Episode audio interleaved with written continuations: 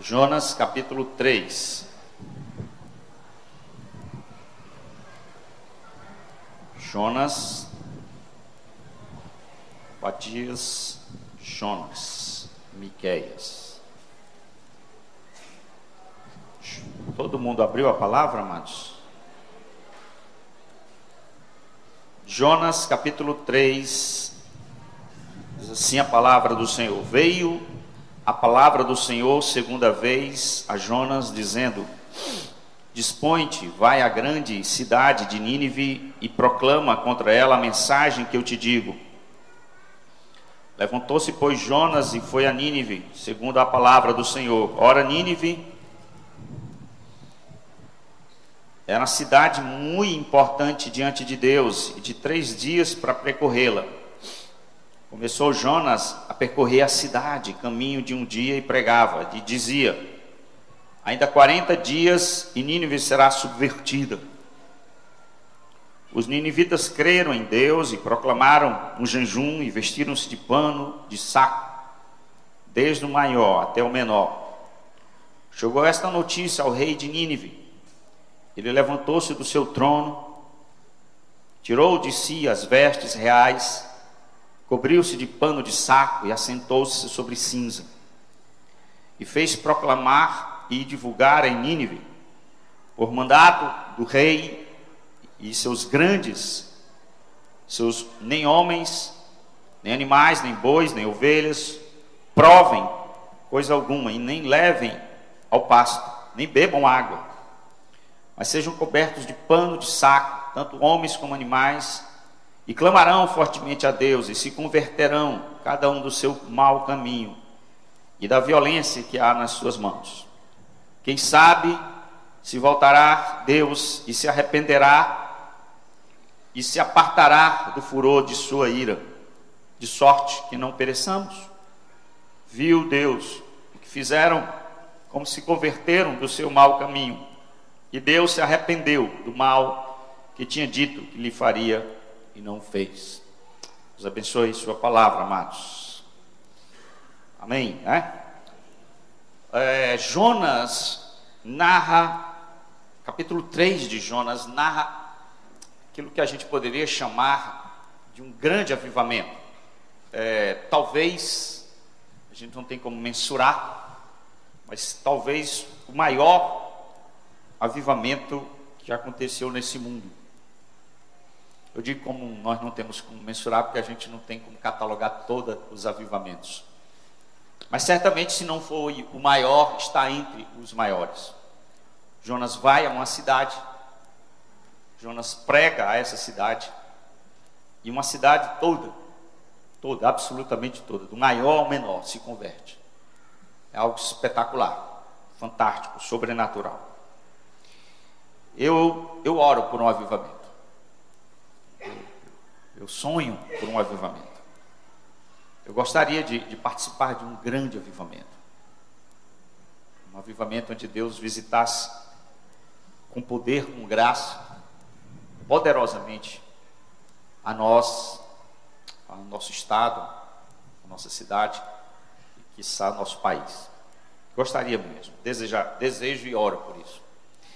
Um avivamento é uma visitação especial da graça de Deus onde quando essa visitação vem, ele vem com ela salvação, arrependimento, perdão, restauração, renovação, dedicação.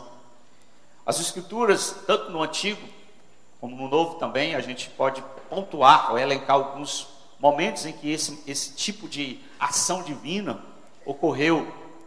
Por exemplo, no ministério do reinado de Josias, Deus visitou de uma forma poderosa o reino de Judá, trazendo um grande avivamento. Durante o ministério de Neemias, no capítulo 8, você pode também ver a descrição, Atos 2, a descida do Espírito Santo, como uma grande manifestação de um grande avivamento. E na história da igreja, os historiadores também relatam grandes avivamentos que se aconteceram. Nós estamos hoje no capítulo 3 e aqui temos um grande avivamento maior avivamento que talvez a gente tenha notícia. Avivamentos são marcados por conversões, abandono de pecado, fervor em orações, até também ações de natureza sobrenatural, como milagres extraordinários acontecem. Pode se iniciar numa vida, um avivamento, e como um fogo se espalhar numa comunidade. Tudo começa sempre com a vontade soberana de Deus. Nós não podemos é, manipular, produzir um avivamento. Geralmente, quando o homem faz isso, não é avivamento que se tem. É Deus que decide. É Deus que manifesta soberanamente sua graça. Não pode ser agendado, não é um programa, não é um evento, avivamento. Mas podemos nos preparar para um. Não se trata de emocionalismo, mas em avivamentos há manifestações de emoções, de, de tristezas, de lágrimas, de contrição. É algo de tempo limitado. Ou seja, geralmente os avivamentos têm um começo, meio e fim. Mas quando ele acontece, é de forma profunda, profunda e transformadora. Pode ser restrito à igreja, mas também pode alcançar a sociedade e uma nação. Portanto, o capítulo 3 narra disso. E eu queria passar alguns minutos com você, debruçando na exposição desse capítulo 3, examinando a natureza desse avivamento, pensando sobre ele e encerrando ou fechando algumas aplicações, algumas conclusões. Capítulo 3 de, de Jonas pode ser dividido em quatro partes. Acompanhar, a, eu vou dizer as quatro partes e eu vou expor o capítulo a partir dessas quatro partes. É bem simples, é bem didática a divisão dele. Primeiro, Deus chama Jonas. Deus chama uma segunda vez a Jonas. Depois, no versículo 3 e 4, Jonas resolve pregar a Nínive Jonas prega a Nínive. Em obediência a Deus, ele vai a Nínive e prega. Dos versículos 5 a 9, nós temos os ninivitas se arrependem e creem. Se arrependem dos seus pecados e creem. E o versículo 10 fecha o capítulo onde Deus manifesta sua graça e perdoa aqueles ninivitas, lhe concedendo redenção dos seus pecados e salvação. Então é muito simples a estrutura e é sobre essa estrutura que eu vou expor no capítulo 3. Concluir, como sempre faço, eu tenho aqui cinco aplicações. Vamos ver o que é que o, o meu coração vai, vai se dispor quando eu estiver concluindo aqui. Posso dizer cinco, quatro, pode dizer três. O senhor dirigir aqui, eu falo as minhas aplicações. Vem para frente. Eu não, não apelava para aqueles outros, né? Assim, tem 10 hoje. Aí, aí é demais, né? Já, já sabe essa história, né? tem 10 hoje. O senhor está dizendo que tem 10 hoje. Aí ninguém não. Vai lá para terminar esse culto. Né? A, a mãe dá uma cultura lá. Vai para frente lá para a gente ir embora. Então, irmãos, eu, eu, eu irmãos sabem, Deus sabe. E foi Martinho Nunes, foi a doutrina da graça, foi a literatura e a graça de Deus que me perdoou dessa, dessa paranoia que eu estava no meu poder converter as pessoas. Deixa eu dizer uma coisa, quando ninguém se convertia, eu ficava frustrado. Eu me lembro que eu preguei uma conferência que devo fazer para ser salvo. Fazer de novo. Aí eu fui fazer os apelos, que era uma conferência evangelística, ninguém se converteu. Aí para piorar, uma irmã disse assim, não sabe fazer apelo. Eu ouvi. A irmã disse bem baixinho, ele não sabe fazer apelo. Deixa eu dizer uma coisa no meu fundo do coração, eu não tinha habilidade de fazer apelo. Deve até fazer estudar para falar peça. Mas o pior, o pior, olha para mim, não era quando ninguém se convertia. O pior é quando se convertia.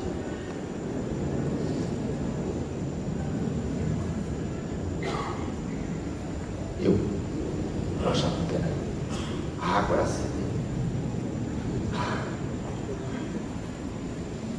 Então a mãe não tem isso aqui. Deus Está entendendo? É Deus. É Deus. Isso não significa, amados, que nós não devemos orar. Isso não significa que o pregador não deve pregar com paixão. Isso não significa que o pregador não pode estudar, fazer exegese, exposição, dar o melhor de si, ser claro, ser profundo. Nunca, jamais, o fato de Deus ser soberano anula a responsabilidade humana. Isso significa que a gente não pode é manipular isso. Se um infeliz faz isso, ele leva a pessoa para o inferno. Se o homem opera e Deus não opera, essa pessoa não é salva. Se a, a salvação é um efeito meramente psicológico, de manipulação humana, isso não salva ninguém. É Deus que tem que operar. Ele usa quem quer. Usou Jonas. Esse é o nosso Deus. Glória a Deus. Irmãos, vamos pensar aqui no arrependimento dos ninivitas. Vamos pensar um pouquinho no arrependimento desses ninivitas. Tem boa teologia aqui para a gente pensar nessa teologia, nessa doutrina do avivamento, a partir da experiência dos ninivitas. Esse é um fato peculiar. Eu acho que é o fato, é o fato central desse capítulo. É o avivamento dos ninivitas. Inclusive, esse fato é tão peculiar. Observa aqui, irmãos, olhe para mim que o Novo Testamento cita isso aqui. Eu vou deixar é, é, para a conclusão. Não sei se eu vou deixar para a conclusão. É. Novo Testamento cita isso. Certo? Jesus cita esse arrependimento. Os indivíduos se levantarão no juízo contra essa geração má e adulta e dirão: Nós nos convertemos a uma pregação de Jonas. Ou seja, isso aqui é tão importante, tão relevante, esse, esse arrependimento, esse, avivamento, que o próprio Senhor Jesus Cristo usa nos seus ensinos, no, no, na sua mensagem. Então, veja, algo importante está acontecendo. Vamos, vamos pensar sobre esse avivamento, vamos olhar, examinar de perto o avivamento, o arrependimento e a conversão dos indivíduos. Primeiro, eles se arrependem verdadeiramente. Os sinais, revesta-se os frutos disso. A gente sabe os frutos do arrependimento. João Batista vai dizer isso. Eles creram que o Deus de Jonas os julgaria. A, a palavra subverter, que está aí, 40 dias e Nínive será subvertida, essa palavra subverter, alguns acham que ela é o mesmo termo usado para Sodoma e Gomorra, as cidades que foram subvertidas. Portanto, a ideia, possivelmente, que haveria o mesmo juízo de fogo e enxofre é, é, talvez por isso que Jonas, no capítulo 4, ele vai sair, vai ter expectativa de ver alguma coisa acontecendo nesse sentido. Eles se arrependem de uma forma impressionante. Primeiro, todos. Todos. 600 mil pessoas se converteram. Você já pensou? A gente, ah, o Pentecoste se converteu 3 mil pessoas. Ah, 3 mil só? Imagina 600 mil. 600 mil todos. A ideia, possivelmente, amados, é que a mensagem de Jonas, Jonas chegou por meios. Ele pregou, as pessoas ouviam e ficavam espalhando. A gente não acredita que Jonas conversou, pregou para 600 mil pessoas. A lógica é que ele pregou e a coisa desencadeou-se, se espalhou. Eles, então, depois de ouvir a mensagem, população de Nínive, manifestam os frutos tais como eles jejum com panos e sacos, implicando aqui em contrição, em profunda humilhação. E a Bíblia diz aí que foi velhos, crianças, homens, mulheres, até os cachorros, os animais, todo mundo. Pobres, ricos e, observa, o rei. Sim, o rei. O arrependimento foi algo simplesmente fantástico. Ele, ele se espalha de uma forma geral naquela nação e chega aos palácios de Nínive. Versículos 6 e 9, amados, nós vemos o, o rei falando sobre o seu arrependimento e o arrependimento que estava acontecendo na cidade. Versículo 6: Chegou essa notícia ao rei de Nínive, e ele levantou-se do seu trono, tirou de si as vestes reais, cobriu-se de panos e se assentou-se sobre cinza, e fez proclamar e divulgar em Nínive, por mandato do rei, seus grandes, nem homens nem, nem animais, nem bois nem ovelhas, provem coisa alguma, e os leve ao pasto em Belmar. Seja coberto. Né? Lutero diz que a gente tem que cascabear e ver as pepitas. Levantar-se tem um significado. Implica urgência. A pressa. Preciso tomar providência. Ele se ergue do trono. Depois o texto diz que ele, tomado por essa diligência, essa pressa, essa seriedade, esse temor, tira as vestes. Significa isso? Você imaginar as vestes de um rei daquela época, um rei oriental, eram algo assim, extremamente compostas. Ouro, púrpura, algo extravagante, extremamente extravagante. As vestes reais é, é algo assim muito caro. Inclusive, aquele episódio da de Josué, que a rouba as vestes festivais, estavam incluídas essas vestes que eram caríssimas. Diz aí o texto que ele tirou as vestes. E a Bíblia diz que ele vestiu-se de pano de saco. Essa expressão pano de saco, você repete três vezes no texto, implica humilhação, estado de profunda contrição depois dele tomar essa atitude, ele decretou quatro coisas. Olha o versículo 7 e 8. Jonas, versículo 7 e 8 diz: Ele fez proclamar quatro coisas. Vamos lá. Primeiro, ele pro, proclamou não comer nem beber. Depois, ele proclamou que todas as pessoas vestissem de saco. Depois, ele chamou e, e desafiou a, a toda a população a clamar a Deus. E por fim, ele, decretou que o povo se convertesse dos seus maus caminhos. Quatro coisas, vou resumir aqui: ó. jejum, pano de saco, clamor e arrependimento ou conversão. Quatro coisas. Deixa eu dizer algo importante. Também os políticos querem fazer uma apelação aqui, né? Isso não é verdadeiro, porque isso foi imposto pelo decreto real. Um rei mandando as pessoas se converterem. Isso não é real, isso não é verdadeiro. Não ler a Bíblia conforme a Bíblia está A coisa não aconteceu de cima para baixo. O avivamento não se deu de cima para baixo, se deu de baixo para cima. O povo foi convertido o povo foi levado ao arrependimento. Quando chegou ao rei, lembra o texto? Chegando ao rei, o rei viu o que estava Deus fazendo. O rei já tinha percebido o que, é que ele está agindo, ele está só oficializando algo que está acontecendo. Ele está só sancionando, chancelando algo que já está dentro da população dele. Não é uma, uma imposição real que está acontecendo aqui, uma, uma, uma conversão coagida. Não foi isso que aconteceu. Então ele fala algo tocante. Versículo 9.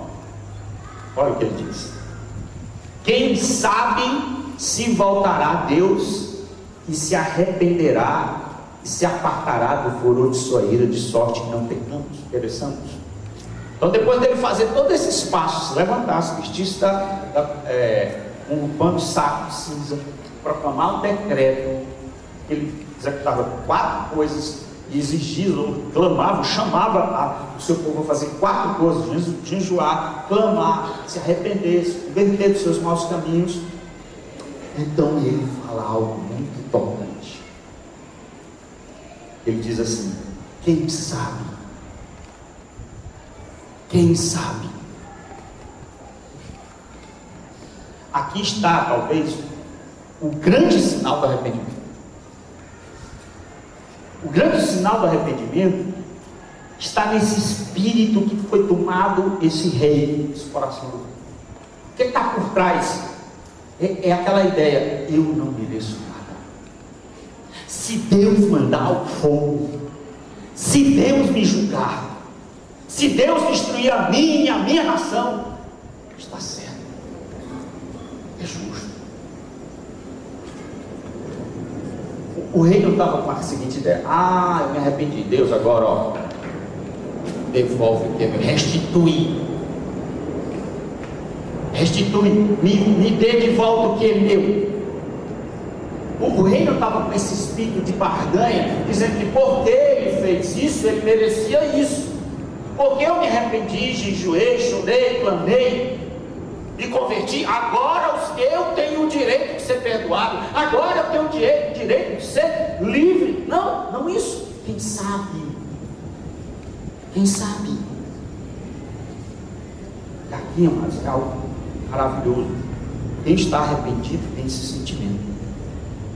Quem está arrependido diz, Senhor, eu não mereço ser perdoado. Afinal, não mereço, eu mereço o inferno. É isso que eu mereço.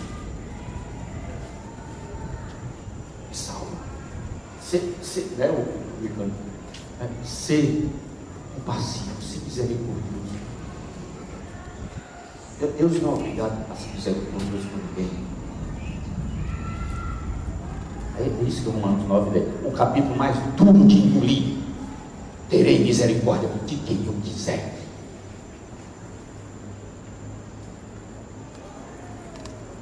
Terei misericórdia de eu quiser. Eu não é obrigado a ser misericórdia. E, e, o, e o rei entendeu isso. E muitas pessoas aqui meu evangelho parecem tem não querer entender isso. Achando que Deus tem a obrigação de salvar a, a, a todo mundo. Não. Ele salva quem ele quer. E o rei diz assim: quem sabe Deus. Me dá uma chance. Não sou eu que dou chance para Deus. Eu vou dar uma chance. Dê uma chance para Jesus. Dê uma chance para Deus. Não, é o contrário. Peça uma chance para Deus. É isso que o rei está inconsciente. Avivamentos e arrependimentos são ações graciosas da soberania de Deus, que se compadece maravilhosamente de uma nação, de um povo levando arrependimento. Arrependimento, avivamento é a crença de um Deus capaz de mudar a vida. Interessante aí, né? Vemos jejum, pano de saco, quebrantamento, arrependimento. Tudo isso é, é, é, é um avivamento. Não, não, é barulho, não é gritaria, não é tiro o pé do chão, não é louvorzão. Você está entendendo? Não é. Não tem nada a ver com isso aqui. Isso que é arrependimento e avivamento. É contrição, é jejum, é conversão, é consciência de que não merece nada. Seria interessante, Marcos, vocês estudarem, a gente estudarem os fenômenos do arrependimento ao longo da história, onde a gente pode aprender muito. Há relatos de avivamentos extraordinários na história da igreja. Por exemplo, na Inglaterra, durante o chamado Segunda Grande Avivamento, cidades inteiras foram levadas ao Evangelho. Irmão, olha, prostíbulo foi fechado, bares não existia. Acabou-se. Precisar de imposição moral do rei para acabar isso, não. O Evangelho trouxe um poder, alterou toda a configuração moral e social daquela cidade. Cidades inteiras se convertendo. Há relatos de um avivamento na África do Sul? Tem muitos, irmãos. Eu estou só citando aqui, não tenho como, a título de, de, de ilustração desse fenômeno. E eu, eu, eu, eu, desafio os irmãos a, a verem no YouTube e ver avivamentos na ilha Fiji. Avivamentos na ilha Fiji. Eu assisti. Irmãos, prepare para chorar. Negócio sério. É, você imagina aqui o nosso presidente Bolsonaro fazendo assim: é, cadeia pública, bandeira nacional atrás, os ministros do lado. Eu sou pior dos pecadores, terrivelmente pecador. Eu entreguei a minha vida a Jesus Cristo, Senhor e Salvador. Em lágrimas. Pois é isso que o presidente de Fiji faz. É isso. É isso. Avivamento nas Ilhas Fiji. Segundo, eles se arrependem apesar do pregador e até mesmo da mensagem. É, agora vou citar o texto que eu disse que, que Jesus cita. Jesus citando esse episódio disse assim, ó, porque assim como Jonas esteve três dias e três noites no ventre do grande peixe, assim o filho do homem estará três dias e três noites no coração da terra. Ninivitas se levantarão no juízo Escuta aqui, irmão, olha para mim. Ninivitas, esses aqui que se converteram, se levantarão no, no juízo com esta geração e a condenarão. Porque se arrependeram com a pregação de Jonas. Eis aqui quem é maior que Jonas. Escuta aqui a aplicação que eu vou fazer. O que, é que Jesus está dizendo? Jesus está dizendo: olha, no dia do juízo final, onde todo mundo, todo mundo estiver diante do Senhor para ser julgado, todo mundo, vai, aqui vai estar Jesus Cristo, sentado no seu trono, e um 600 mil ninivitas estarão lá dele. É isso que Jesus está dizendo. Ninivitas se levantarão comigo para julgar essa geração. Eu lhe digo, não é só aquela geração de Jesus, não. É toda a geração. Aí Jesus explica: por quê? Por que, que eles estarão ali no dia do juízo, salvos, salvos e julgando? Não só salvos, mas julgando essa geração perversa que, que rejeitou Jesus. Aí ele explica: porque eles se converteram na pregação de Jonas. Eis aqui quem é maior que Jonas. Qual é a implicação disso? Implicação, irmãos, é que mesmo uma mensagem ruim, eu diria aplicação, nem estudou o texto, não fez exegese, fez nada, não deu um pulo, não, levantou o braço, não suou, só disse 40 dias e esse povo creu. Eu preguei, Spurgeon pregou, Calvino pregou, John Pipe pregou, Luiz Correia que pregou. E vocês nos converteram. Vocês tiveram pregadores maiores que Jonas, com mais poder, com mais clareza, e rejeitaram. Isso vai pesar no juízo de vocês. Quem vai dizer isso não é Jesus, não, é eles. Olha, rapaz, nós não tivemos nem Jesus. Se eu tivesse ouvido Jesus, eu tinha me convertido antes. Eu ouvi Jonas. Jonas, eu ouvi Jonas e me converti. Você está ouvindo quem? Aí diz: Não, pregador é ruim, mas tem pregador bom, tem mensagem boa e você não se converte? É isso que, que o, o texto está dizendo. No juízo final, eles estarão lá para nos acusar, para acusar aqueles que é, resistiram à pregação, endureceram o seu coração. Para fechar, Deus perdoa os ninivitas, versículo 10. Vejam que levou Deus a se arrepender. Né? O texto diz: se arrependeu Deus do castigo que ia dar e não, não deu. O que foi? Olha lá, versículo 10. Viu Deus o que fizeram, como se converteram teram.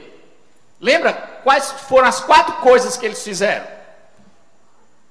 Vamos lá, lembra? Jejuaram, saco cinza, clamaram e se converteram. Qual foi a única coisa que Jesus, Deus viu?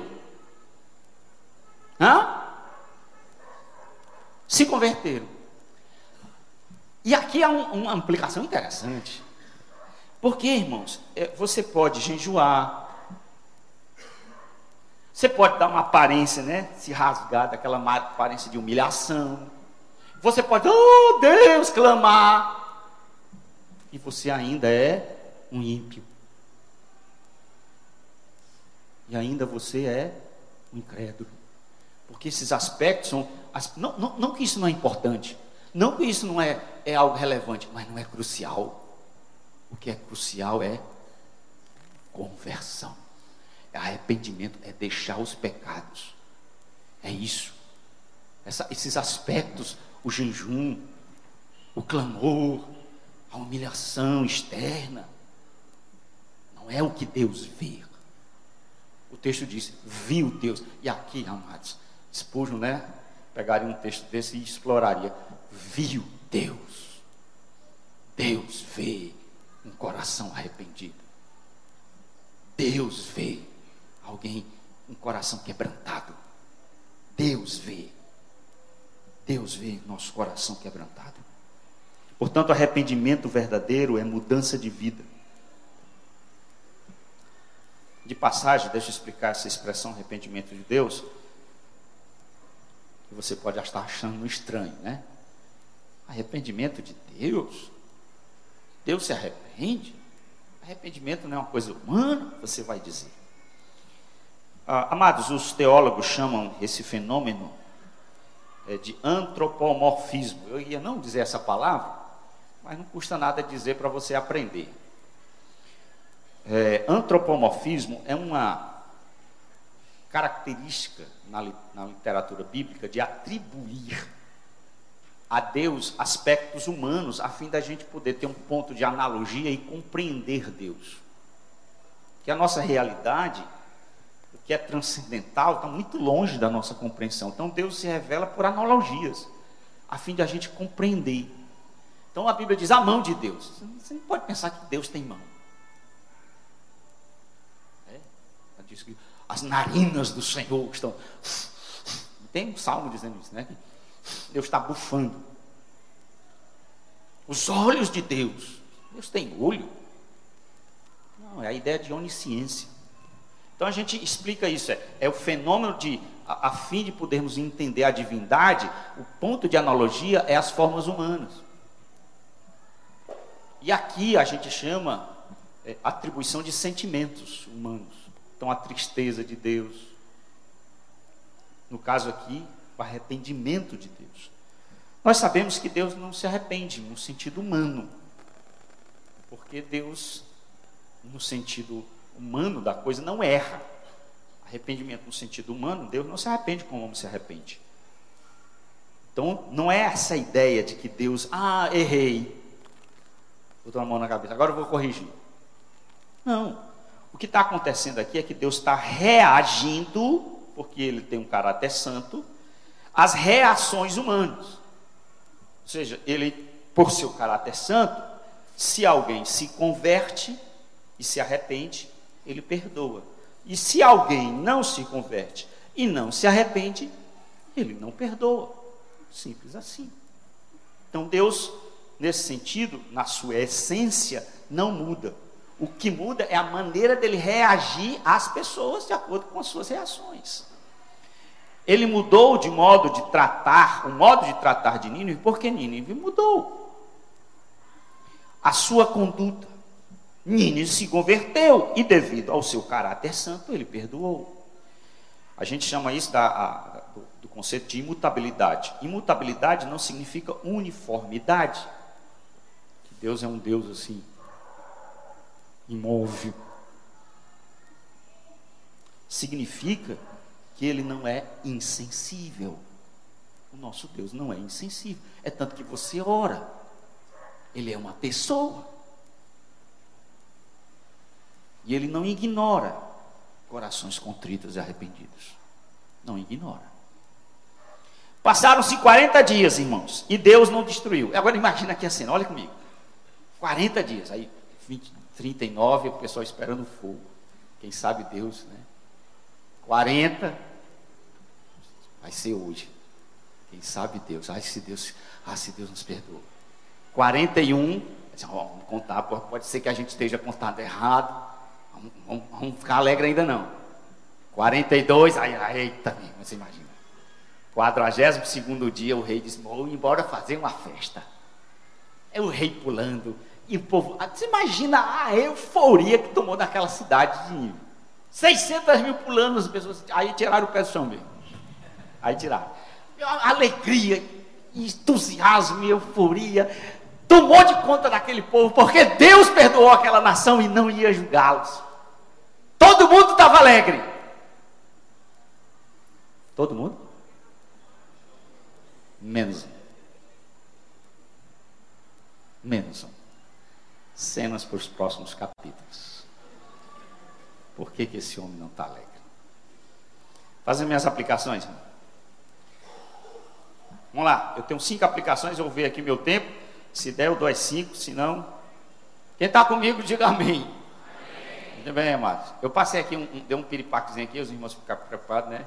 Irmão, minha esposa ficou logo nervosa. É, aí o, o Hugo disse: quer que eu chame o doutor de Jandir, né? Estou bem, viu, doutor? É que eu tenho um problema no coração, é, é chique esse problema que eu tenho. Wolf Parkinson Out, né? É chique. Aí dá um curto-circuito assim, aí eu apago assim de vez em quando. Mas eu, foi só um curto-circuito leve, foi leve. Mas deixa eu terminar aqui, irmãos. Vamos lá. Primeira aplicação: Deus pode usar você apesar de você. Diga amém. amém. Deus pode usar você apesar de você. Deus usou Jonas apesar de Jonas. E Deus usa pessoas imperfeitas. Deus pode amar você, mesmo quando você não está amando. Deus pode usar você, apesar de você. A gente tem uma frase, um tanto quanto moralista às vezes. Deus só usa vasos limpos. Né? Você vê? Deus só usa vasos limpos, diz o moralista. E, e Jonas é um vaso limpo? Me diz aí. Jonas é um homem sujo do egoísmo, da indiferença, da dureza, da impiedade, e Deus salvou uma cidade por meio desse homem. Deus pode usar você apesar de você. Você sabe o que isso deve significar? Olha para mim. Não deve significar que você fique sujo, porque Deus usa você apesar de você. Isso deve significar que você seja humilde. Que quando Deus usar você, apesar de você, você dê glória a Deus. Isso significa que Deus não está interessado, não significa que Deus não está interessado em nosso coração, em nossas motivações. Isso significa que nós nunca devemos acomodar, porque Deus vai nos usar todo jeito. Isso significa que Deus não precisa de pessoas imperfeitas, perfeitas para ser usadas. Oh, mas isso aqui é muito libertador.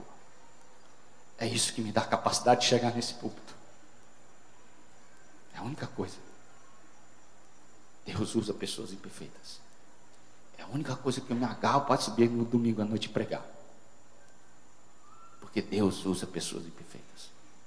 Se, se, às vezes eu fico assim, com a minha consciência, como é que eu vou pregar isso? Eu não tenho tanta vida. Eu soube de um pregador que me pegava só metade da vida que ele tinha, que ele via tão piedosamente que ele não pregava nem 100%.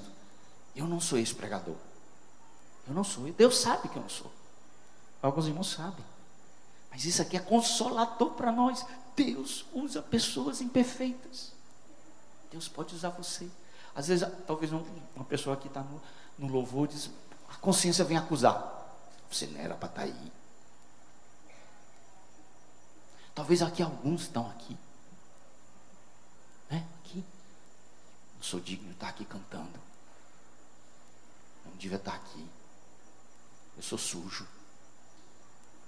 Deus usa pessoas imperfeitas. O poder de Deus não se limita à nossa perfeição. Glória a Deus por isso. Glória a Deus por isso. Então, quando o seu coração acusar, dizendo você é hipócrita, você está cantando aí, mas você é hipócrita, você não é digno de estar nessa igreja. Você responda assim: Deus salvou Nínive através de um profeta de má vontade. Eu sei. Deus usa pessoas imperfeitas. Amém, amados? Segunda aplicação. Deus ama a cidade. Deus ama a cidade. Isso aqui é Tim Keller, na veia.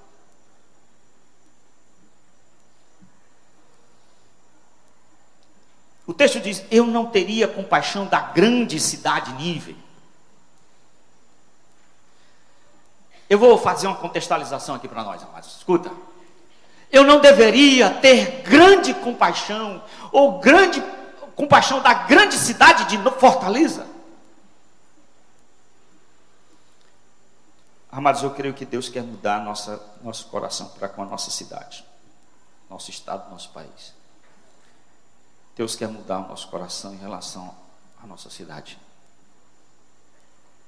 É verdade que nós, como Jonas, vemos a, a cidade assim, rapaz, essa cidade de Fortaleza, vou te dizer uma desgraça. É assassinato, é imoralidade, é estupro, estupro, é corrupção, é bebedice, é orgia, é fortal. Vai para o inferno todo mundo, né? Nós cristãos não desejamos isso e não devemos desejar isso para a nossa cidade de Fortaleza, para o nosso bairro, para o nosso país. Porque Deus ama a cidade.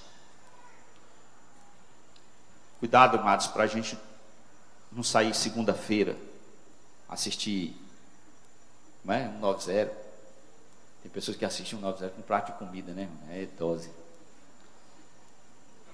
Barra pesada, o, o, o filme policial, assistir as notícias e ficar assim indignado, no sentido de que, ah, essa cidade deve perecer mesmo.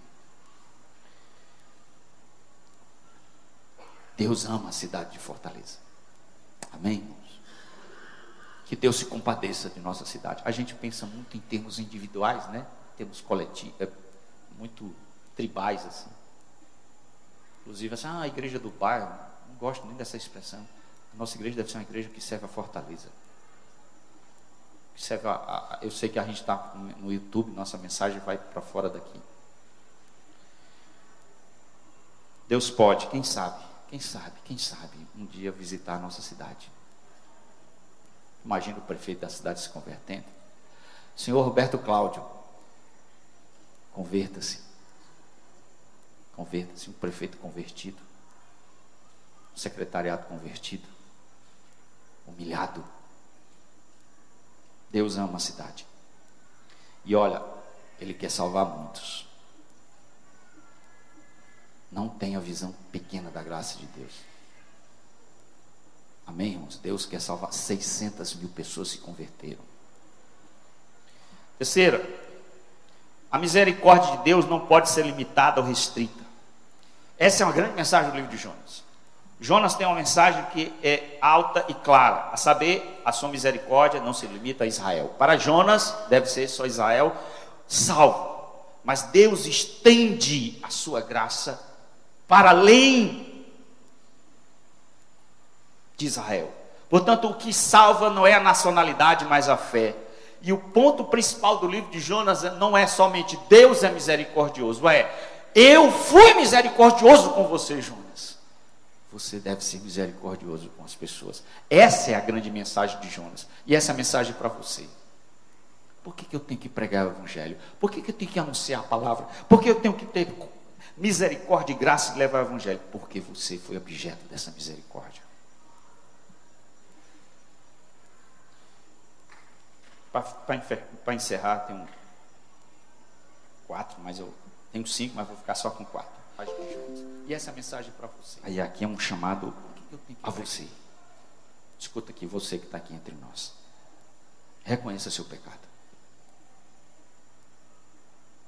Reconheça sua pecaminosidade. Se arrependa. Agora olhe para mim. Olhe mesmo. Se converta hoje. Se arrependa agora. Se arrependa agora do seu pecado. Você é um grande pecador. E a desgraça do pecado é que o pecado lhe engana e não deixa ver o quanto pecador você é. Mas você é um grande pecador. E você precisa de se arrepender. Você precisa sair desse trono. Isso logo. E você precisa se humilhar. E você precisa clamar a Deus. E você precisa deixar o seu pecado do lado. E você precisa pedir, Deus, me salva. Me salva, Deus. Me salva. Amados, o, o, o rei estava com medo do juízo histórico de Deus. A gente chama de juízo histórico, porque Deus iria visitar com fogo e enxofre. Deixa eu lhe dizer a você, está aqui entre nós. O juízo que espera você, se você não se converter, não é, não é fogo e enxofre que vai cair do céu. É um inferno eterno, eterno. É um juízo maior. Então se converta. Os ninivitas fizeram isso. Não apenas, ah, acreditaram em Deus. A Bíblia diz, não, eles creram, ah, eles creram em Deus, eles creram em Deus, eles se arrependeram dos seus pecados, eles deixaram a violência, eles se humilharam. Então creia. Quem tem um filho, tem a vida. Quem crê no Filho, tem a vida eterna. Em verdade vos digo e vos asseguro: quem ouve a minha palavra e crê naquele que me enviou, não entra em juízo. O que espera você é o maior juízo, maior juízo do que esperaria os ninivitas. É o juízo eterno. Mas há uma maneira única pelo qual você vai escapar do juízo de Deus, através da morte do seu filho. Quem crê nele tem a vida eterna. Não entra em juízo. Não, olha, olha aqui, o texto diz: não entrará. Não é isso que o texto diz. Não entra. Hoje você é perdoado. Hoje você é salvo. Vamos orar. Senhor nosso Deus, nosso Pai, queremos pedir a tua bênção, Pai querido, pela palavra que foi pregada hoje. Nós te louvamos, nosso Deus, por tua graça.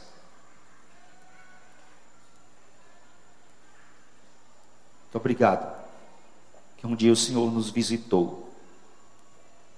E somente aqueles que foram visitados por tua graça podem entender com compaixão a situação daqueles que não foram visitados ainda. Ó oh, Deus amado, nós queremos suplicar que o Senhor venha visitar com tua graça hoje os nossos corações, todos nós.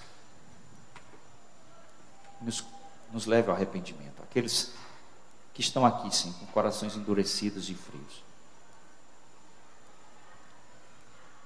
Que o Senhor que possa continuar sendo instrumento da tua graça a outros também.